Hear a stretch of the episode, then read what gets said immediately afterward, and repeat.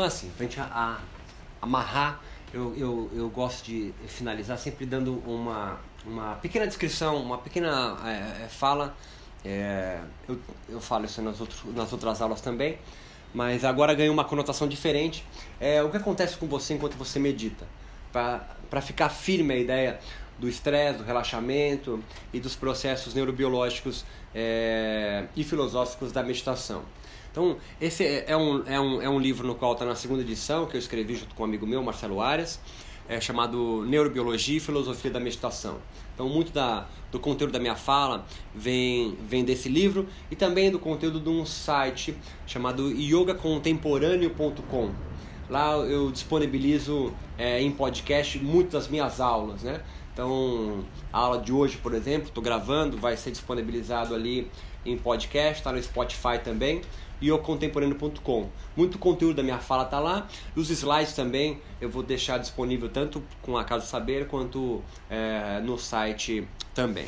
Então, assim, quando a gente vai é, fala da meditação, a gente está falando da natureza humana. Ou seja, a meditação é algo é, natural em você.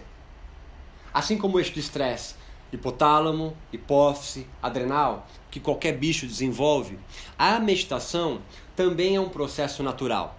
Né? E o que, que é a meditação? A meditação de natureza humana é, é sempre acionada quando você foca a atenção em algo e não se desvia.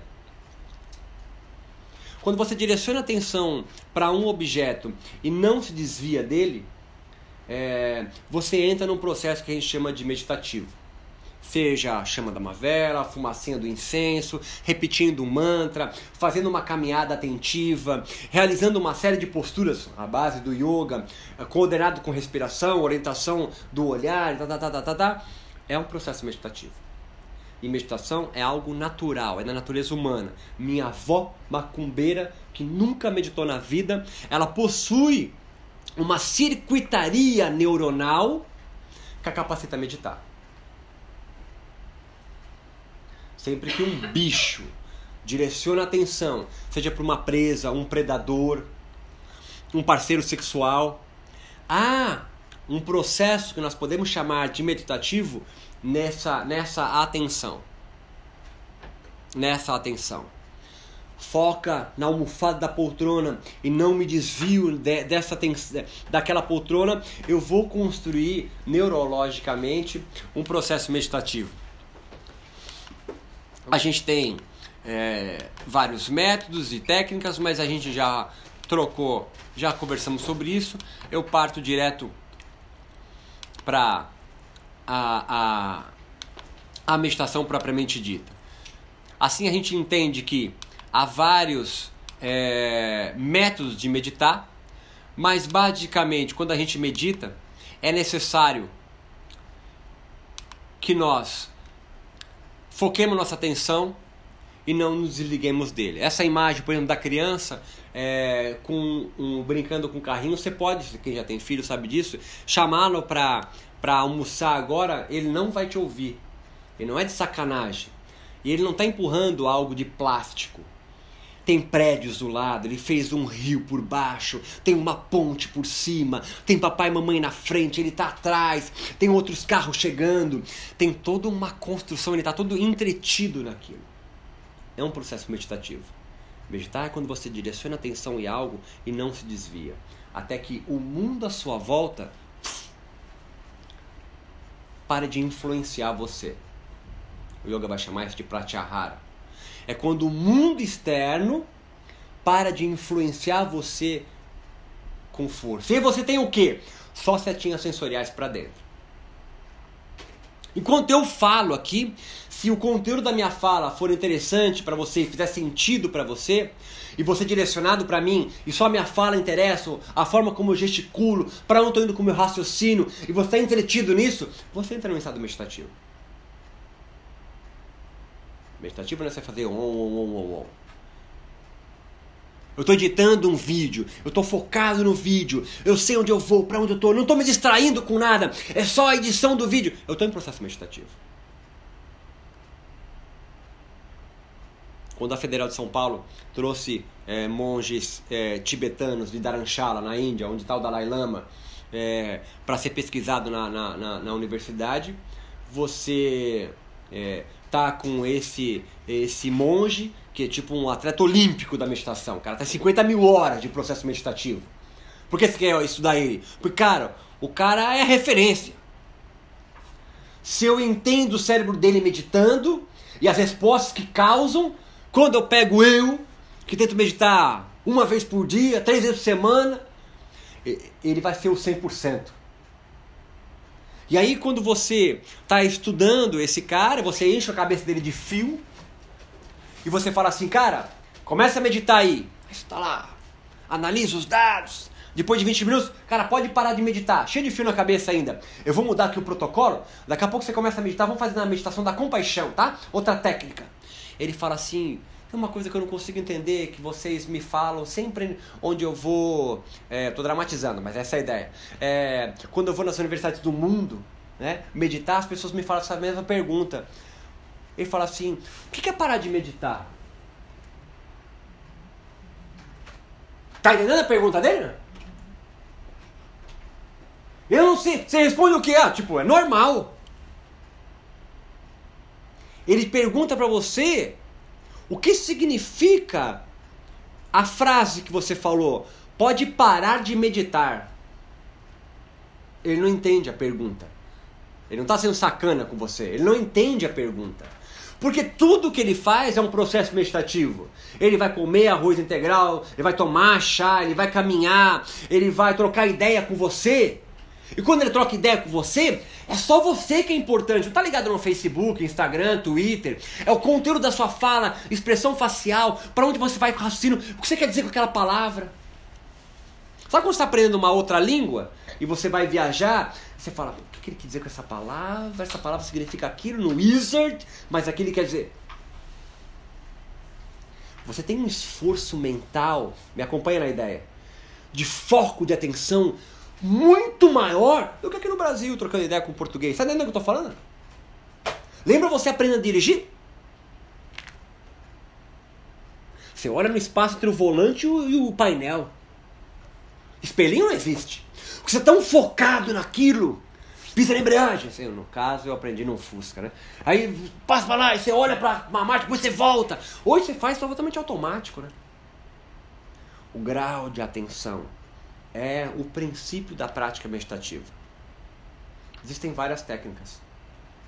Mas, se você focar atenção no que está fazendo e não se desviar, uma circuitaria vai acontecer. E qual é essa circuitaria? Então perceba, é, é algo inato. Não se preocupa, aí não vai cair na prova. Mas quando você direciona atenção em algo, como espero que você esteja direcionando atenção no que eu estou falando agora, uma área no cérebro chamada córtex pré-frontal é onde fica o couro do demônio, é aqui.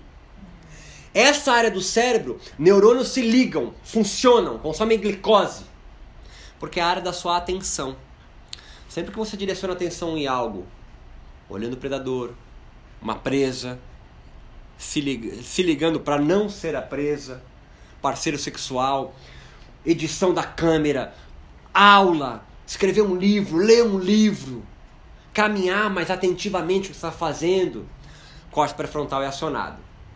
Não é uma criação da meditação de indianos malucos do século II a.C. É uma observação da natureza, assim como o yoga, que é onde a meditação vai ganhar força. Observa a natureza para construir postura, postura da árvore, postura de não sei o que. A meditação também é uma observação da, da natureza. E o seu corpo é, faz parte da natureza. Quando você direciona a atenção em alguma coisa, o corte pré-frontal é acionado. O corte pré-frontal tem uma ligação com uma outra área chamada giro cingulado.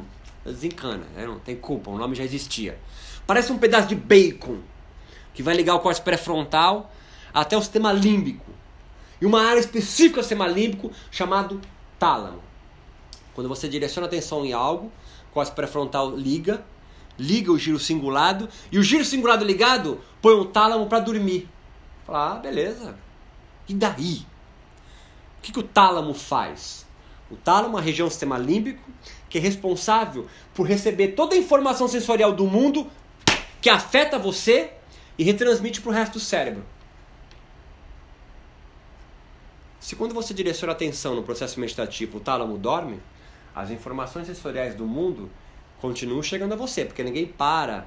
O mundo não para porque você quer meditar. Mas ela vai chegar em você muito mais devagar, porque a área cerebral responsável por retransmitir as informações sensoriais do mundo, luz, temperatura, pressão, alguém te tocando, a gravidade 10 metros por segundo ao quadrado, a vibração do ar que produz informação diminui. É por isso a criança brincando com um brinquedinho, com um carrinho, brincando de Lego, não ouve a mãe. Porque ele está totalmente focado naquilo. É um processo meditativo? É. Talvez alguns de vocês possam estar em processo meditativo aqui. Estou tentando desmistificar a ideia, sacou? Para torná-la mais humana para você. Porque a meditação, como advém de processos de, de instituições religiosas, ela vem cheio de símbolos, signos que parecem transcendentes, mas eles são imanentes. Estou me fazendo entender, não? Então estou tentando trazer para a carne, né? Nós ficamos aí praticamente três horas falando de teorias, né? Estou tentando trazer para a carne a ideia do relaxamento, do estresse, da homeostase, que são as construções narrativas modernas da meditação. Se há menos informação, me acompanha, se há menos informação sensorial te afetando conscientemente e inconscientemente, há mais ou menos ag potenciais agentes estressores atuando em você? Menos. Por isso que a meditação é bom e é indicada para quem tem estresse crônico, ansiedade depressão. A cada processo meditativo eu diminuo a quantidade de informação dentro de mim, não só aqui, mas dentro de mim, e agentes estressores que faziam eu liberar cortisol, hipotálamo, hipófise adrenal, pupila dilata, aquelas respostas fisiológicas de luta ou fuga que me mantém tenso, ansioso, com medo. Diminui. O gostosinho do final de uma prática meditativa é porque você se sente acolhido. O mundo para, nem que for por 10 minutos de impingir em você medo de morrer, mesmo que seja inconsciente. Esse é o, esse é o cerne religioso, sem aspas, porque religião é o que dá sentido para a sua vida, que a meditação ainda continua acontecendo. Tirando todas as narrativas, os símbolos, os signos, a meditação. Só que a experiência que você tem desse, desse lugar da meditação, desse lugar, desse espaço, não só físico, mas tá, depende de toda a sua história, né? Como é que você interpreta esse estado que a meditação lhe produz, onde o mundo externo não mais acomete você de medo? Como que você interpreta isso? A menor ideia. Você é uma ilha afetiva. Você não sabe escrever para mim nem o gosto da maçã. Imagina que eu vim de Marte. Não tenho nenhuma experiência sensorial desse mundo. E eu pergunto pra você, cara, que gosto é esse negócio vermelho que você tá comendo aí? Na verdade, eu nem sei o que é vermelho, né? Não sei o que é vermelho. E fala assim, é docinho. Eu falei, mas eu não sei o que é doce. É, tipo, parece pera, tá ligado? Mas eu não, eu não sei o que é pera. Você pode colocar a composição química da maçã. Eu não vou saber o gosto que tem. A única forma de eu saber o gosto desse negócio que tá comendo é eu comer também. E aí eu vou ter a minha experiência. Nunca é a sua. A gente convencionou a chamar de maçã, de docinho, molhadinho e parece com pera. Então você entenda, se nem a maçã você consegue escrever para mim qual que, o que você está sentindo, percebendo, imagina o processo meditativo. Que depende de toda a sua história de vida. Sei lá o que te atravessou ao longo da vida. Nem a gente sabe. Por isso que a meditação é importante. Independente de qual narrativa que você acolha para ela fazer sentido para você, a meditação, mesmo entre aspas, secular, laica, né, sem nenhum conteúdo doutrinário dela, ela vai aos poucos produzindo em você um conteúdo seu. E eu volto a reforçar a ideia do diálogo. Porque esse conteúdo aflorado em você, numa prática meditativa, mesmo sem nenhum conteúdo doutrinário junto, que é bem difícil, o que vai trazer de símbolo para você, tu vai ter a manha de segurar a onda sozinho? Falo de uma outra forma. Você vai constru conseguir construir um sentido para aquilo tudo? Provavelmente sim. Provavelmente sim. Mas se você fizer parte de uma comunidade, tem alguém que já experienciou esse caminho antes, o tiozinho lá da meditação, da Unifesp. Ah, é mais fácil, né? Não é mais fácil? Vem com o tio que eu vou te explicar como é que é. Não é mais fácil? Claro que é mais fácil. Ah, mas eu vou ficar à mercê dele, ele pode me doutrinar. Seja bem-vindo ao mundo, meus amigos. Seja bem-vindo ao mundo. Essa é a maldição e, e a sabedoria que nós erigimos. Nossa principal arma é antecipar perigo. Por causa da antecipação de perigo, a gente sabe que vai morrer. Sabendo que vai morrer, a gente tem que criar narrativas, ilusões, ficções que curam para suportar a vida. Seu Golden Retriever nunca vai ser amedrontado com esse conhecimento da morte iminente. Você pode colocar ele à beira do precipício. Ah, eu vou morrer agora. Depois você tira ele. Ah, tô aí, vamos lá, vamos passear. Vamos pro Ibirapuera. Pega a guia. Você não. Você vai colocado nessa ideia do precipício. Colocado à beira do precipício, qualquer lugar que tem beira, tu já imagina que vai cair. Tá entendendo a ideia?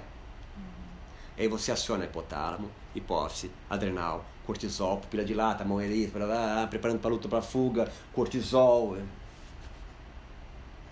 Ah, que desgraça isso! Mas é isso que fez você tá aqui, no topo da cadeia alimentar.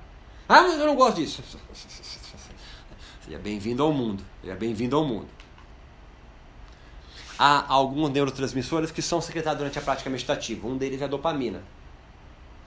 A dopamina é, é o que está é, é, ligado ao sistema de recompensa. Lembra o cachorro de Pavlov? Não? Lembra disso? Não?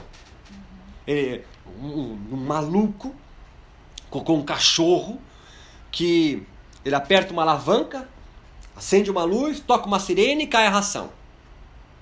Alavanca, sirene, luz, ração. Tem uma hora que ele aperta a alavanca, acende a luz, a sirene, não cai ração, mas ele está babando.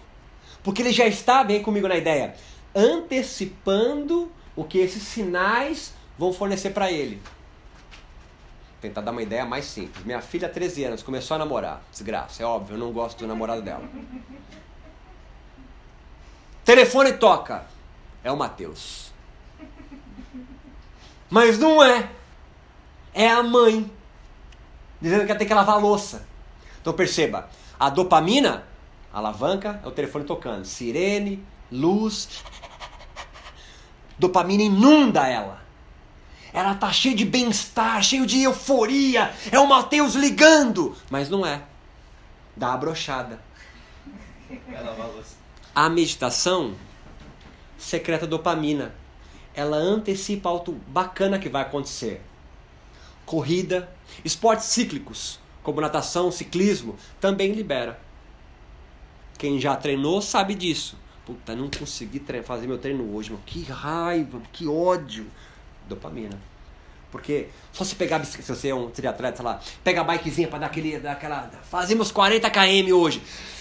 Mas, meu Deus, você tá feliz porque você vai pedalar 40 quilômetros, cara? É porque o legal de treinar é a, chuva, é a chuveirada no final, né? É. é aquele sentimento de dever cumprido. Dopamina. A dopamina te produz isso. Um outro neurotransmissor que está ligado com a dopamina é a serotonina. Olha que interessante, a serotonina ela diminui a saciedade, ela tira a fome. Ela também diminui o seu sentimento de agressividade, de ódio. Ela está ligada ao sistema límbico. E, consequentemente, diminui a angústia e a ansiedade. Ela está atrelada à, à dopamina, porque quando você antecipa algo que vai acontecer legal, a serotonina também produz, também a, serotonina também é secretada. E ela vai causar menos fome, menos angústia, menos agressividade, menos ira. Por ela diminuir a fome, a serotonina é, é, é, é usada para remédios para emagrecer. Remedinho para emagrecer libera a serotonina, mas vem junto com efedrina, que dá uma acelerada. Então você não sente fome e tá a milhão para treinar. O que acontece? Fica anêmico. Exatamente. Um desses remedinhos para emagrecer não foi aprovado para ser comercializado. Por quê? Os ratinhos de laboratório ficavam muito loucos, tinha muita serotonina e muita efedrina. Descia no escorregador, colava na caixa de som, ficava milhão na, na correntinha, na, naquela, naquela rodinha. Não foi aprovado. Um aluno de pós-graduação, provavelmente, foi à noite no laboratório, tomou o comprimidinho, que era um remédio para emagrecer, só que não foi aprovado porque liberava muita serotonina em um espaço de tempo muito curto, não foi aceito para. Tomou, esperou bater 20 minutinhos, barriga vazia, colocou um fone de ouvido. Efedrina dá uma sensação de bem-estar gigante, diminui a raiva. Então, assim, raiva. Qual é o antagônico sentimento da raiva? Amor. Amor bem-estar. Não dá pra você estar tá com raiva e eu te amo. Não, só um psicopata. É, é, não, é o contrário, não? Então se diminui a agressividade, o que vai aflorar? Que tipo de sentimento? Cara, de um amor gigante por todo mundo. Antecipo algo, já me gera um bem-estar, sentimento de amor gigante por todo mundo, mas vem junto nesse remedinho aí uma dose cavalar de efedrina. Dá acelerada, tipo anfetamina. Então você sente o amor por todo mundo e não consegue ficar parado, né? E o som bate. Isso é comercializado na roda de batucada, sobretudo nos clubes londrinos, e é vendido como êxtase. No Brasil, bala. Dá uma dose gigantesca de serotonina. Que tipo de sentimento te traz, cara? Considero todo mundo, pode falar palavrão, considero todo mundo demais, cara. Você é irada. Você fala assim, pô, então, se depressivo, ser depressivo tem uma baixa produção serotoninérgica.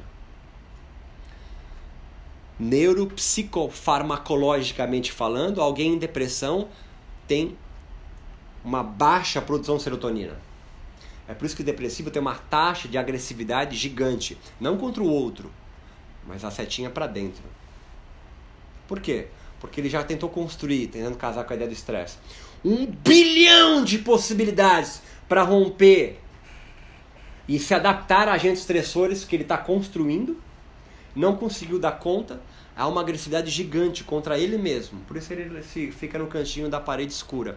Uma vida em depressão portanto, na nossa linguagem, para ficar for, forte a ideia, com baixa serotonina, é cinza, negra, a vida não tem mais nenhum sentido e dependendo do grau de depressão, eu tento abreviar a minha existência. Há vários graus de depressão. O grau no qual você pensa em abreviar sua própria existência mais do que uma vez por dia e escreve as formas, não dá para trocar ideia. Não dá para sentar para trocar ideia com Freud. É psiquiatra remedinho. Tá dodói esse órgão. O cérebro é um órgão, pedaço de carne. Falta a produção serotoninérgica, toma um remedinho para voltar ao nível equilibrado de serotonina. Psiquiatra faz isso. E aí você vai sentar para trocar ideia depois. Ele vai dosando isso. Tá dodói. Assim como às vezes o joelho dói, toma anti-inflamatório. Tá dodói. E aí você consegue trocar ideia. Fala, nossa, onde eu tava com a cabeça, cara? Viagem.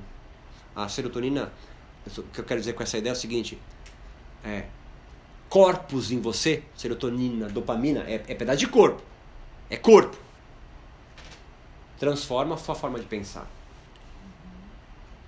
A meditação, que produz serotonina, que produz dopamina, transforma a sua forma de pensar.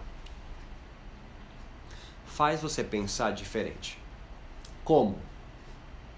A menor ideia. Não há um padrão de pensamento que a meditação produz, porque vocês são seres singulares. Estamos juntos na ideia? que tipo de comportamento a meditação produz em mim, certamente está ligado à diminuição da agressividade, diminui agentes estressores, te causa bem-estar e uma certa euforia, porque ela também produz beta-endorfina. A beta-endorfina é a nossa morfina natural. Ela aumenta uma euforia, euforia não é ficar ligado, mas é, é euforia assim, tá tudo bem, vamos lá, vamos, vamos correr 10 quilômetros hoje. É, produz um maior relaxamento, que ele é um anestésico. Agora, há um outro neurotransmissor importante, passei, que é a ketamina. Então vem com o tio na ideia. Quando você começa a meditar, você precisa que o córtex pré-frontal fique ativo. Você entende o que eu quero dizer? A única coisa que a meditação, qualquer processo meditativo, técnica meditativa exige de você é focar a atenção. Tudo o restante que eu estou falando aqui acontece igual a digestão. Você não comeu um pãozinho lá fora e falou assim: peraí, Beto, não dá para trocar ideia agora que eu tenho que fazer digestão, tenho que me concentrar aqui. A digestão acontece de forma inata. Tirar a mão de uma placa de ferro é inato. Toda essa circuitaria da meditação, você já nasceu com ela. A única coisa que você precisa fazer é focar a atenção em objeto e não se desviar. Ah, mas qual objeto? É lá, pode ser almofada. Ah, mas a almofada não é sagrado. Tá entendendo o que eu quero dizer? Você constrói, é um símbolo, é um signo. Eu posso meditar no celular. Desligado, né? Porque senão tem muita informação. Sem internet.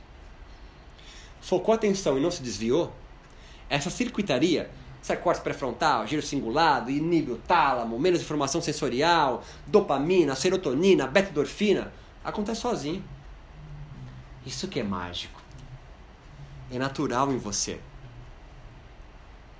Qualquer um tem isso inato. É só focar a atenção e não se desviar. Mas para focar minha atenção, eu preciso do corte pré-frontal acionando. Que o corte pré-frontal tá ligado à minha vontade. Eu vou levantar e vou para lá. Não vou fazer, fica de boa. O corte pré-frontal é que faz eu levantar ou ficar sentado. É ele, é a minha vontade, a volição. Só que para o corte pré-frontal ficar funcionando, os neurônios precisam funcionar. Há um neurotransmissor específico que faz os neurônios funcionarem, chama glutamato. Desencana, é o último nome chato. Como é que eu produzo então? Assim, eu preciso de muito glutamato para meditar. Se eu vou sentar para meditar durante meia hora, eu vou focar minha atenção por meia hora. Leia-se, meu corte pré-frontal vai ter que ficar ativo, funcionando por meia hora. O que faz o neurônio ficar funcionando por meia hora? É glutamato. Neurotransmissor. De onde vem o glutamato? Vem daqui. Uma substância gigante chamada N-acetil-aspartil-glutamato. Por quê? É uma substância química grande, é química orgânica, hein? Primeiro colegial. E o glutamato é o final dela. Vem uma enzima e ah, corta. O glutamato sai, vai para o corte pré-frontal e o restante? Ah, sai no suor, lágrimas e urina. Você elimina, chama metabólito. É o final da composição química. Tamo junto aí? Uhum. Tudo bem? Para eu meditar, então, eu preciso de muito glutamato. Para eu ter muito glutamato, eu preciso ter muito NAG estocado, esperando para virar glutamato. Quando você começa a meditar, o NAG vai sendo recrutado pelo teu organismo para meditar. Então você começa lá, abre o tapetinho, coloca a Enya, um cristal, acende um incenso que eu trouxe do Nepal. Aí o seu corpo fala, opa, o maluco vai meditar. Começa a recrutar o, o Nag, chega aí. O Nag vai chegando, porque ele está esperando para virar glutamato. Tamo junto aí? É igual treinar. Quem treina todo dia 8 horas da noite e um dia resolve treinar às 6 horas da manhã, Porra, é um trampo, hein, malandro? Por quê? O seu organismo já se preparou para aquilo ali. Tamo junto nisso não? Tô tentando trazer bem pra terra, pra carne, para não ficar um negócio estratosférico. Meditação é a mesma coisa. Você meditar sempre no mesmo horário, no mesmo dia, com uma regularidade, fica mais fácil. É um treino. É um pedaço de carne. Ah, mas os corpos sutis. Não. É outra aula. Outra aula. Ah, Ana da Maia Coxa. É outra aula. Só que o nag, brother, ele é alucinógeno. Ah, pegadinha do malandro, posso gritar. o nag, ele é análogo a uma substância química chamada ketamina. É um, anal, é, uma, é um anestésico, põe cavalo para dormir. anestésico animal, de veterinário. Você conhece veterinário, você pode pedir para ele. É um potente alucinógeno. Nas rodas de batucada, ele é comercializado como Special Key de ketamina. Pode ser fumado, pode ser injetado ou pode ser cheirado. Dá um barataço, dá um relaxamento e é altamente alucinógeno.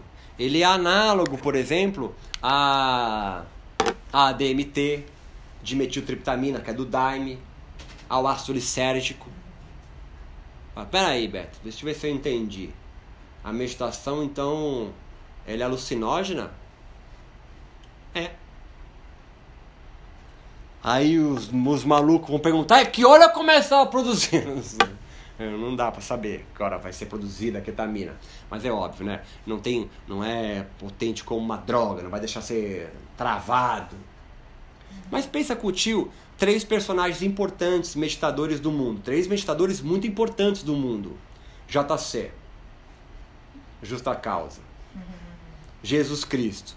Meditou quantos dias no deserto? Você que fez primeira comunhão. 40 dias e 40 noites. Quem foi trocar ideia com Jesus? O demo. Nag, realidade, alucinação, experiência mística. Buda meditou sete dias debaixo de uma árvore. Quem foi trocar ideia com ele? Mara. No português é feminino, mas é uma, um demônio que oferta suas filhas sensuais e nuas para desvirtuar ele da processo meditativo e ele não alcançar o nirvana. Nag é uma alucinação, é ketamina, experiência mística, realidade, é um ser iluminado. Mohammed, Maomé, passava noites inteiras em oração para Deus, para lá. Quem foi trocar ideia com ele? Não, foi um anjo, anjo Gabriel, o mesmo. Anjo Gabriel e vinha no ouvido dele, recita, Mohammed, recita. Mas eu não sei escrever, vem que o tio ajuda. E vai o Alcorão, recitação. Quem ditou o Alcorão foi um anjo. Em meditações profundas numa caverna. Nag é uma alucinação, é o Special Key atuando na cabeça dele, alucinado.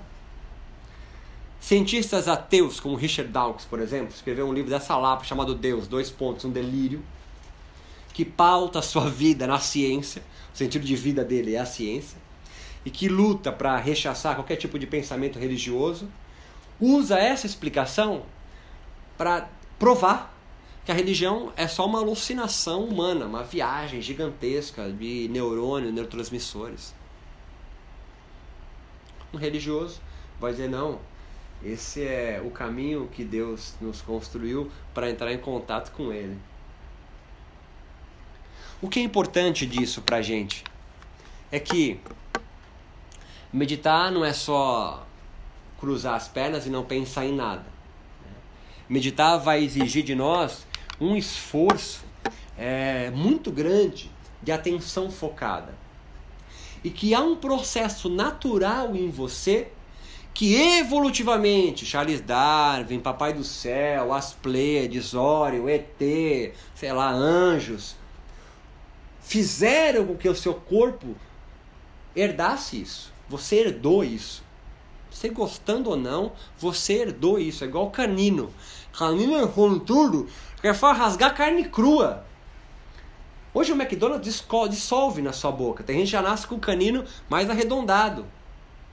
Os dentes do fundo, tem dentista que já arranca, porque é, é, é dente para triturar carne, é, é, semente crua. Hoje a gente inventamos fogo já. Eu quero dizer com isso? O seu corpo vai evoluindo e vai se adaptando. Se isso se manteve, é porque é importante para você. É igual gordura, essa manta, essa manta que tem aqui. A gordura existe em você porque a gente passou fome, filho. Seu corpo imagina que amanhã vai faltar comida. Então qualquer coisa que você come, uma azeitona, gordura. Porque ele está se precavendo disso. Os magros morriam antes. Quem, quem, quem viveu? Os gordos. Os que iam lá e comiam a banha do, do alce que era morto. Ninguém ia, ah, vou pegar o filé mignon. Não, é a dieta na gordura.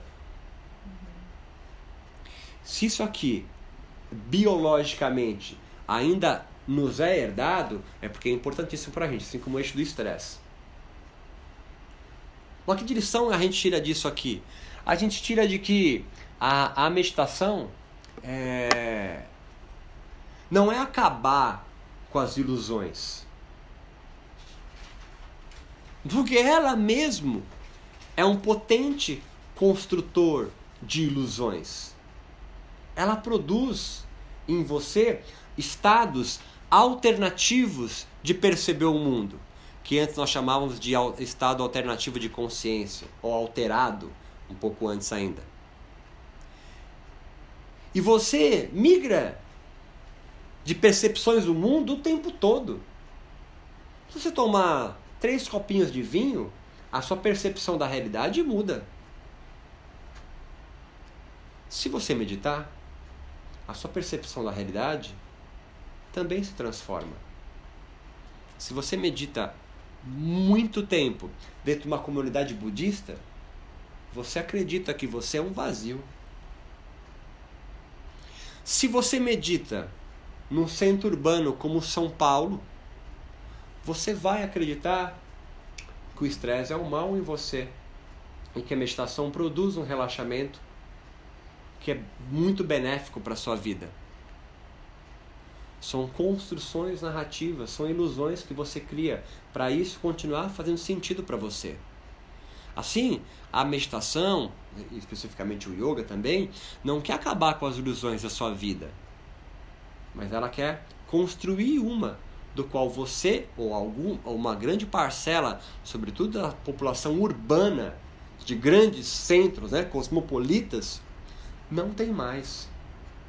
Porque são seculares, são privatizados religiosamente e não mais aceitam moral, códigos, doutrinas de instituições eh, religiosas antigas, tradicionais, ancestrais.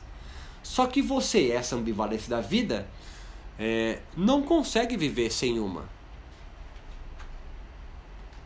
Então não é coincidência que a meditação continue existindo, fazendo sentido no mundo moderno, século 21, barato que foi criado ou foi desenvolvido no século 2 a.C., na Índia. Estamos aqui no século 21 falando sobre isso, porque ainda faz sentido para a gente isso.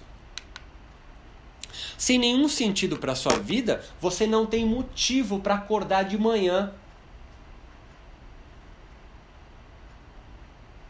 Porque sem nenhum sentido de vida, seja ciência, seja religião, seja filosofia de Kierkegaard, de Nietzsche, sei lá o que você queira fazer de sentido, é, a vida é só morte, filho. A vida é o estresse e é a morte te espreitando o tempo todo.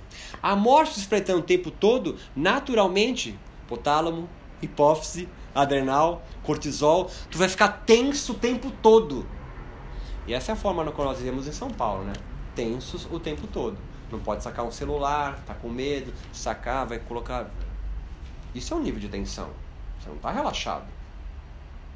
E a meditação, que você vai lá meditar três vezes por semana, todo dia, duas vezes, você construi um espaço de meditação na sua casa, é o local onde é a sua caverna. O que é uma caverna? Tem uma parede atrás que ninguém vai passar nada atrás, à frente tem uma fogueira, a entrada é pequenininha, está protegido. Essa ideia continua latente em você. Qual que é a sua caverna? Qual que é o seu momento de acolhimento no qual você sente que o mundo não mais oferece um perigo para você? Para uma grande parcela da população do Brasil, grandes centros humanos, cosmopolitas, é a meditação. Antes era igreja. Pode ser igreja para alguns lugares. Já entrou numa igreja? A gente descreveu isso aqui. Uma nave com o pé direito gigante. Oh, silêncio. A gente precisa desse silêncio. Nem que seja uma caminhada, uma corrida, ou o que, que seja. Você precisa de um momento de solitude. A meditação é mais um, é uma possibilidade disso. A minha avó ia na igreja, domingo, era o momento dela. Entenda o ritual da igreja, que coisa louca e rica que é. Você no domingo, você come, você se confessa, limpa, blá, diálogo, lava. Tem a sua penitência, Beleza, estou pagando porque eu sou um pecador. A construção da igreja, você gostou ou não, o problema é seu. Ela, tá, ela vai, você vai morrer, ela vai continuar existindo. Depois você vai, olha o que você vai fazer. Você vai entrar numa fila para comer o corpo de Cristo. Que é alguém que na narrativa que você adotou para viver, se você é um cristão, é o Salvador, Filho de Deus, que morreu para redimir você todas as bostas que você fizer na vida. É um puta símbolo. Você pode gostar ou não, você pode achar ruim, criticar os papas, mas que é um símbolo fortíssimo é. Não é um pedaço de pão amassado, a hóstia. É o corpo do Salvador, brother. É. É forte. Ah, não acredito nisso. É. Mas você acredita em chakra, kundalini, você faz uma hora e meia de um monte de postura chamado Ashtanga Vinyasa Yoga para purificar o seu corpo, faz com a janela fechada, a suadeira é para desintoxicar. Só mudou a narrativa. A esperança é a mesma. Você confia que vai dar certo. E confia vem do grego confides, do latim confides, com fé. Você confia. Você não tem certeza. Porque a única certeza que você tem mesmo da vida qual é? é. Essa aí está em todo lugar espreitando. E você afasta ela. E deve afastar mesmo. Porque se você não afastar, você não sai da cama. As respostas fisiológicas são diminuição de serotonina, blá blá blá, blá blá blá, blá blá blá, blá blá blá. Então, o diálogo, as construções de sentido são importantíssimas. Mas o primeiro passo, e a meditação é muito importante para isso, é você primeiro saber qual é o sentido que construíram para você que está seguindo e está viajando e nem sabe que você é um joguete. Se percebendo isso, se dá um segundo passo que a meditação te possibilita. Quero continuar com ele? Tá legal esse? Porque você não é um rato que nasceu com a vida ganha. Você é um ser humano que tem que ganhar a vida. E no processo de ganhar a vida, que não acaba, não é à toa que existe reencarnação em algumas religiões, porque é mó trampo, e uma só não dá tempo. Você tenta ser humano, você não nasceu humano. Porque se você desde bebê é criado com lobo, meu amigo, você vai correr pelado em quatro apoios e uivar na lua cheia. Você vai sendo. Você aprendeu a andar porque olhou outros andar. E o andar não é natural. Um cavalo já nasce sabendo andar. Você, um ano, brother. Porque você olhou outro. E há jeitos de andar. Não tem um jeito de andar humano. A gente estuda isso chamada marcha. Há marchas diferentes de diferentes povos. Não, não vou levantar aqui, mas você poderia imitar várias marchas de professores de yoga, linhas de yoga. Jeito de se comportar, de se vestir até. Isso influencia a sua forma de pensar. Você não está vestido assim ou se comporta assim que é natural. Foi construído. Foi construído. A meditação te possibilita dar um passo atrás e perceber se essa construção em você é legal para você. Você quer continuar assim? Não. Então, você tem a possibilidade de mudar. Qual que você quer? Tem mó, mó galera para possibilitar. Aí entra o terceiro passo que é mais difícil. Puta, qual que eu, qual poltrona que eu vou escolher para sentar? Você pode adotar de alguém, que é o mais fácil. Não, vou criar a minha forma de viver. Maravilha. Nietzsche. Você criar a sua forma de viver. Transformar a sua vida numa obra de arte. Mas, meu amigo, pode ter certeza que vai ter gente dando soco no seu queixo, cotovelada na cabeça e soco na boca do estômago. Porque você vai contra formas de viver já estabelecida. Piercing na boca, cabelo comprido, óculos verde, onde tem que ser uma armação de couro eh, marrom. Você tenta construir a sua própria vida e os outros vão te mostrando que isso não é certo. Ou você se submete e tá tudo bem, é mais fácil. Ou existe uma força muito maior em você e fala: "Não, é assim que eu quero continuar, eu vou fazer isso". E aí tu enfrenta e constrói a tua forma de viver. A meditação não vai construir tua forma de viver. Ela vai te possibilitar um espaço, pra gente amarrar a ideia, no qual você consiga observar você de longe e fala, nossa, que viagem, meu. Essa forma de pensar é do meu pai, brother. Olha. É isso. Só que são processos meditativos. Né? Aí depois você retorna para esse mundo, né? Tá lá em imanência, você volta para lá, aí você tem a possibilidade de mudar isso ou não. A minha crítica é que quando você só é especialista em técnicas, você fica pulando de galho em galho e não consegue absorver o que a meditação tem para você. Você perde mó tempão nisso.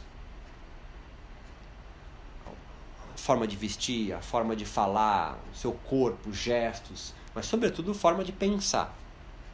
Essa é a mais difícil de, de você, se quiser, transformar. Pô, eu não gosto desse jeito que eu falo. Meditação não vai te curar disso. Isso é psicanálise. Mas você pode, meditação e psicanálise, ter uma percepção melhor e ir galgando isso passo a passo. A meditação te possibilita isso. Absolutamente natural e possível. Te fornece essa possibilidade. Então, ela não quer acabar com a ilusão da sua vida. Porque você sabe que a maioria das narrativas que envolvem a meditação são mais uma narrativa. São mais uma ilusão. São mais uma ficção. Mas são essenciais para você viver. São ficções que curam. Espero que vocês tenham curtido. Agradeço. A gente tem mais um encontro aí é, semana que vem. Espero que vocês participem. Agradeço pela paciência. Muito obrigado. Até a próxima oportunidade. Obrigado, gente. Obrigado. Eu agradeço. Tem outro? Sexta-feira que vem. Eu venho de, de encontros desde agosto. Mas é, tem- é um tema um pouco diferente. É, sim, é. É, Eu É falo de meditação, mas- são temas diferentes, né? Eu só tô convidando É, você para um próximo encontro. ah. Não é uma continuação desse, não. Eu vou botar aqui. Por isso que eu falei se eu amo aqui. Não, não. Estaremos aqui, Beth.